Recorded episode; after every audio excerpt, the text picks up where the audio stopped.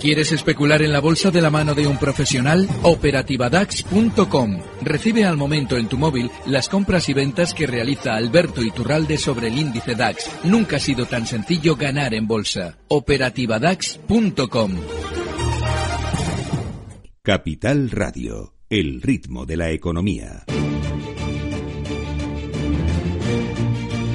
Y al cierre de, las bolsas nos vamos con Alberto Iturralde de díasdebolsa.com. Alberto, ¿qué tal? Muy buenas tardes. Muy buenas tardes, Alicia. ¿Qué tal, Alberto? ¿Qué tal todo? Eh, fenomenal. Muchas fenomenal. gracias eh, por atendernos, Alberto.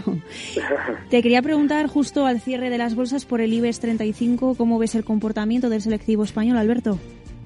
Bueno, eh, vamos a seguir así más tiempo. Vamos a seguir laterales, seguramente más semanas y sobre todo con dentro de esa lateralidad más caídas. Y es que eh, lo hemos venido comentando todos estos meses y se ha cumplido con muchísima fidelidad ese movimiento. Una vez que en junio terminábamos el proceso electoral eh, en varios países europeos, estaba Inglaterra, Francia, Italia y de refilón un poquito de Alemania, pues lógicamente tocaba descender para eh, seguramente durante este mes ir formando un suelito, pero ya ves, seguramente sin demasiada vida esa caída, y también muy probablemente rebotar en septiembre cuando tengamos la cita alemana de las elecciones.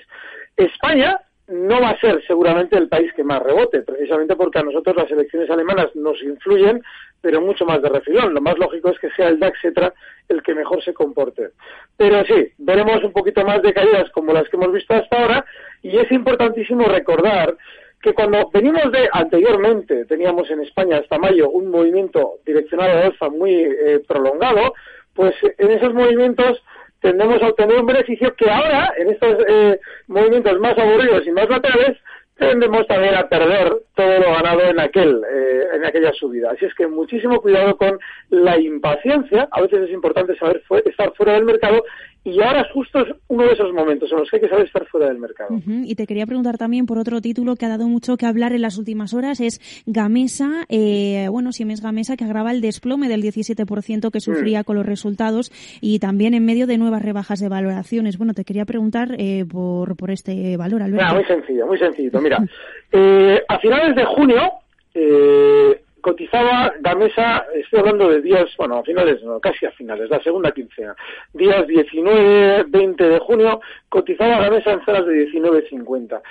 Eh, en aquel momento, eh, Gamesa había caído más que otros valores, pero no algo dramático, y sin embargo aparecía uno de los responsables de la compañía a decir que no, que no había razón para la preocupación, la compañía estaba fenomenal y que no había nada negativo en todo lo que se estaba produciendo en esa caída bursátil. Y yo explicaba que eso lo que implicaba es que iban a tumbar el valor. Y lógicamente, para poder tumbar el valor, es decir, vender ellos y dejar enganchados a los inversores, porque si los inversores venden, lógicamente ese núcleo duro no puede vender, todo lo que vendan esos inversores lo deja de vender ese núcleo duro que era el interesado en vender, pues obviamente lo que se hizo fue engañar a toda esa, bueno, esa masa de especuladores que sigue la mesa y obviamente también lo que estamos viendo ahora es el resultado de ese engaño.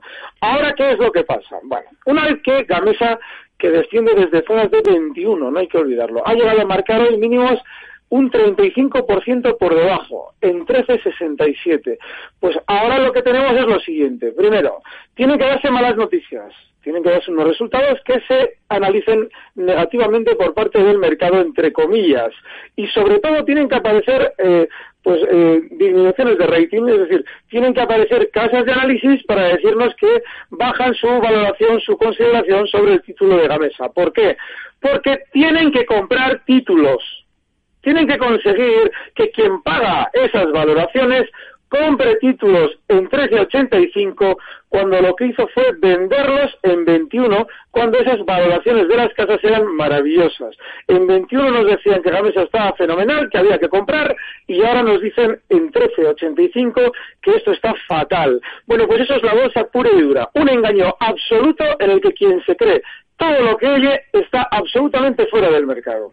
Bueno, Alberto, pues tomamos nota de, todas tus recomendaciones y muchísimas gracias por haber estado con nosotros hoy en Mercado Abierto ya en un día de, de, festivo, bueno, de vacaciones, para aquellos que estén en vacaciones. A ti muchas gracias por atendernos, Alberto. Gracias, un fuerte abrazo. Un saludo, un beso, hasta luego. Recibe al momento las operaciones de Alberto Iturralde vía SMS en tu móvil. Operativa DAX.com.